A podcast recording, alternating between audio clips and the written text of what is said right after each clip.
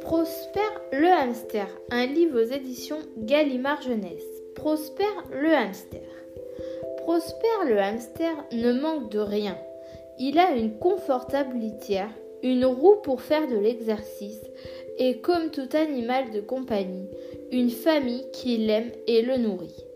Pourtant, les jours de sortie, Prosper est triste. Oui, vraiment triste, car contrairement au reste de la famille, il est le seul à ne pas pouvoir partir. Plusieurs fois, les enfants ont demandé la permission de l'emmener, mais les parents se sont presque fâchés.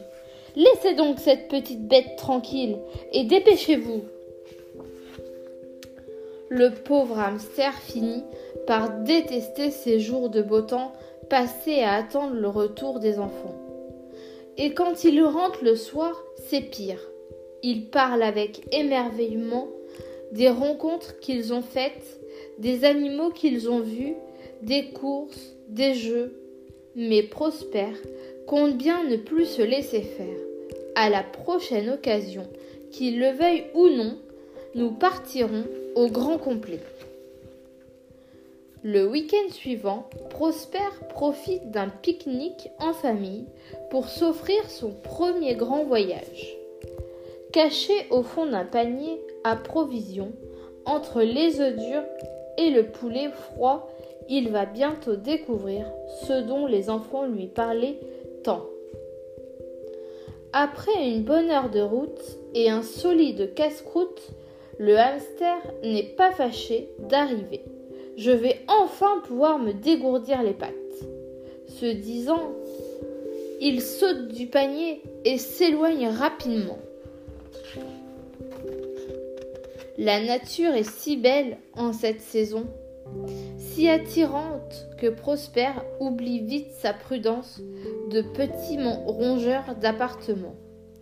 Il se met à courir dans les prés, à danser, à sauter, sur une patte, sur deux pattes, parfois. Il s'arrête devant une fleur, se roule dans l'herbe et repart de plus belle. Après deux heures de course et de jeu, il cherche les enfants des yeux. Ne les voyant pas, il commence à s'inquiéter et à les appeler, à courir en tous sens. Mais le pauvre est bien trop loin, bien trop petit, pour qu'on puisse le voir ou l'entendre.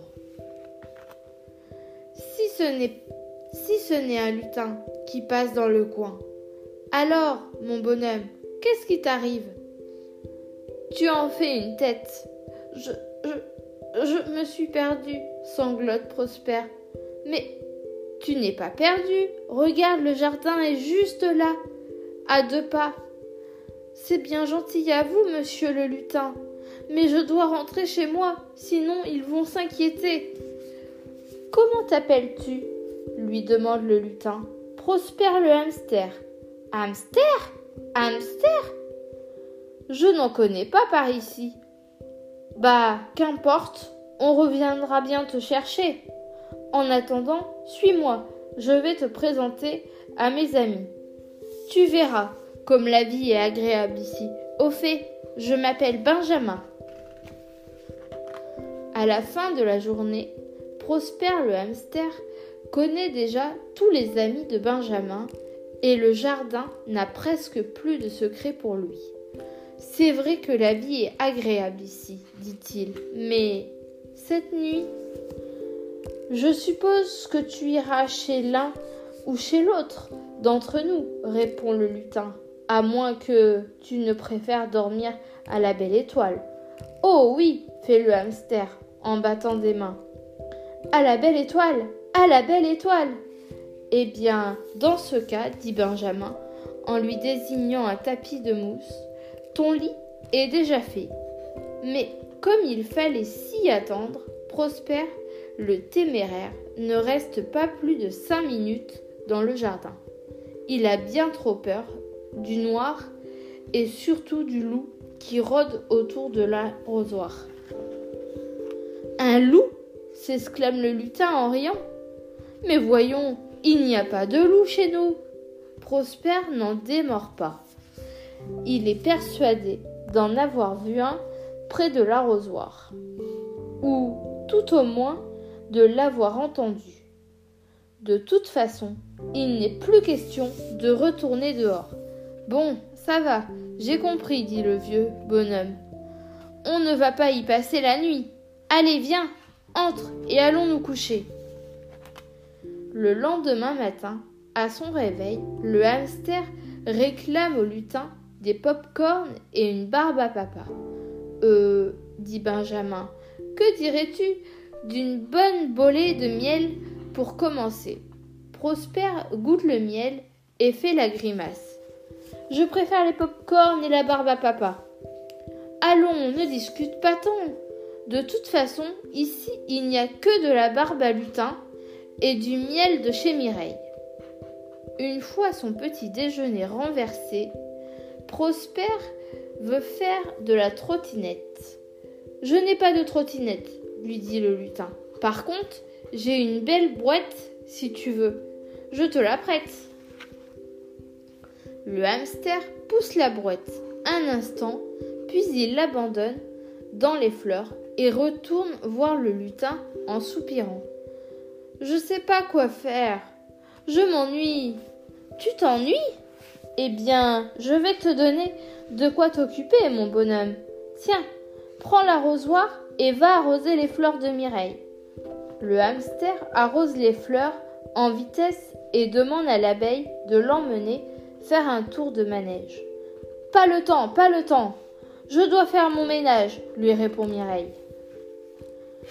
Au détour d'une allée, Prosper rencontre Adrien le lapin en chocolat.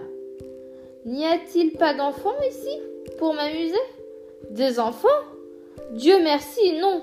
Je n'ai pas envie de finir en morceaux, lui dit le lapin en disparaissant aussitôt. Comme c'est triste un jardin sans enfants, soupire Prosper. Un jardin sans pirates, sans indiens, sans cabane. Ou rêver sans balançoire pour se balancer. Partout il passe, il n'entend parler que de pelouse à tondre ou de haies à tailler. Il se met à penser aux enfants avec lesquels il jouait encore la veille. Le voyant malheureux et, désœuvré, Pierrot invite Prosper à déjeuner. Je connais un endroit formidable un coin à pique-nique, pas très loin d'ici. Le hamster n'a pas vraiment faim, mais il suit quand même le moineau parce qu'il est plus rigolo que les autres. Il le suit en sautillant jusqu'au bout du chemin. Au lieu du pique-nique où se trouvait, devinez qui, les enfants en train de manger leurs tartines. Prosper n'hésite pas un instant. Il se glisse au fond du panier à provisions, tout content de rentrer à la maison.